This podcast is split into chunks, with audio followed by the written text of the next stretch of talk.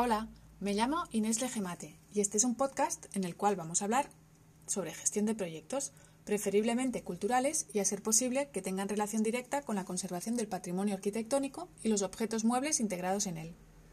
Hoy seguimos hablando del esbozo, esa fase previa a la redacción de un proyecto y que muchas veces se salta. Se pueden distinguir dos subfases o tipos de esbozo. El esbozo de proyecto, en el cual se recogen los objetivos principales, las necesidades, y el esbozo arquitectónico, en el que se intenta plasmar lo que quiere el mandatario, cliente o usuario final, y en el que pensamos en cómo llegar a la solución.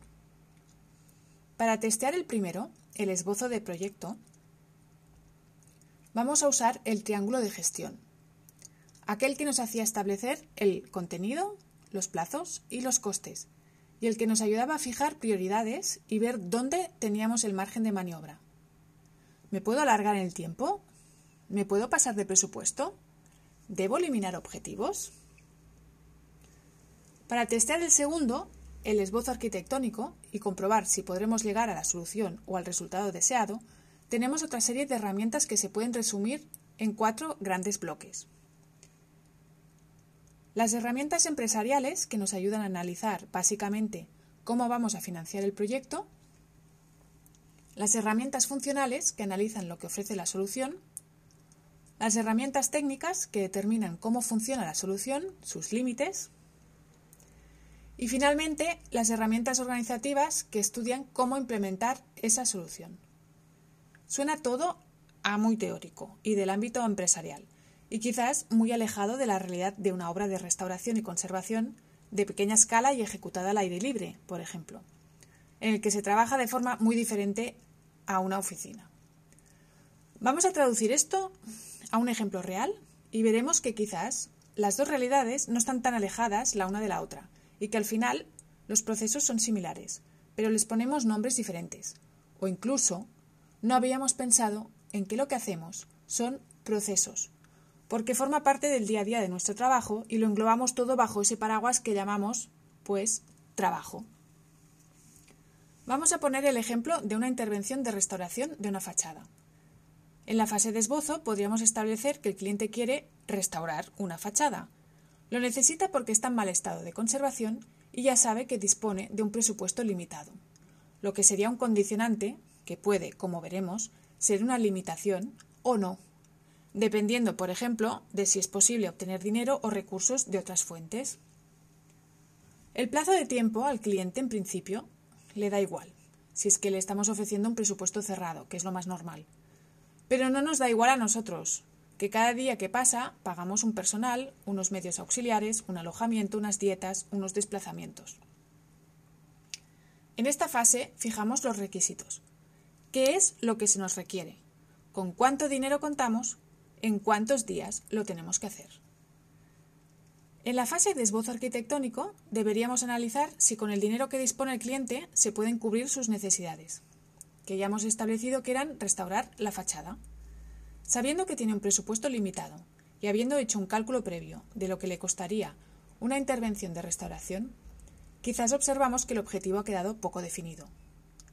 Quizás en la fase de la idea previa en la que el cliente nos había contactado para pedirnos restaurar una fachada y en la que ya establecimos que era la de un antiguo castillo del siglo XI situado a 200 kilómetros de donde vivimos, obtuvimos las respuestas necesarias para decidir si pasar o no a la fase de esbozo. Pero aún nos quedan algunas dudas más por resolver. ¿Qué es lo que entiende el cliente por restaurar? ¿Qué es lo que necesita? ¿Frenar el avance de un deterioro?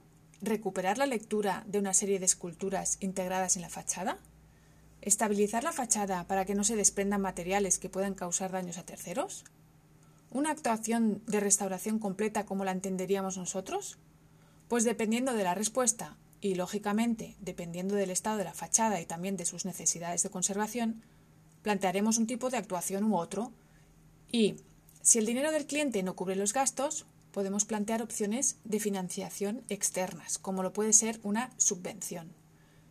Con estas respuestas ya hemos analizado en parte el aspecto financiero, o cómo conseguir el dinero, el aspecto funcional, si buscamos estabilizar o podemos y queremos ir más allá, y el aspecto técnico, qué materiales son los adecuados, qué especialistas deberán intervenir. Solo nos quedará pensar en los aspectos organizativos. ¿Qué tareas debemos realizar y en qué orden? ¿Nos tenemos que desplazar? ¿Tenemos que alquilar un local? ¿Necesitamos industriales suministradores? Decidir, decidir y de nuevo decidir. En resumen, el esbozo testea la idea y sirve para validarla. Y eso se hace conjuntamente con el mandante, el cliente o usuario final, para poder garantizar que vamos a pasar del esbozo a la fase de diseño de proyecto y de este a su ejecución. Muchas veces nos lanzamos directamente a diseñar el proyecto, invirtiendo horas en ello, para luego no dar respuesta a las necesidades del cliente. Realmente es una lástima. Vale la pena dedicarle un tiempo al esbozo. Con la suficiente experiencia uno puede hacerlo casi in situ mientras está observando la obra intervenir. Aún así, es conveniente acompañarlo de algún estudio y ensayo previo que se pueden complementar más adelante con el diseño de proyecto y que algunos resumen con un presupuesto. Y atención, la fase de esbozo deberíamos cobrarla, aunque no realicemos después el proyecto. ¿O no habéis tenido nunca que pagar una prueba de impresión para luego decidir no imprimir lo que teníais pensado? Con esto cerramos el tema del esbozo de proyecto. Si queréis recuperar alguna entrada, ya sabéis que las podéis encontrar en el blog de www.gestio.com. Ha sido un placer estar con vosotros y espero que hasta pronto.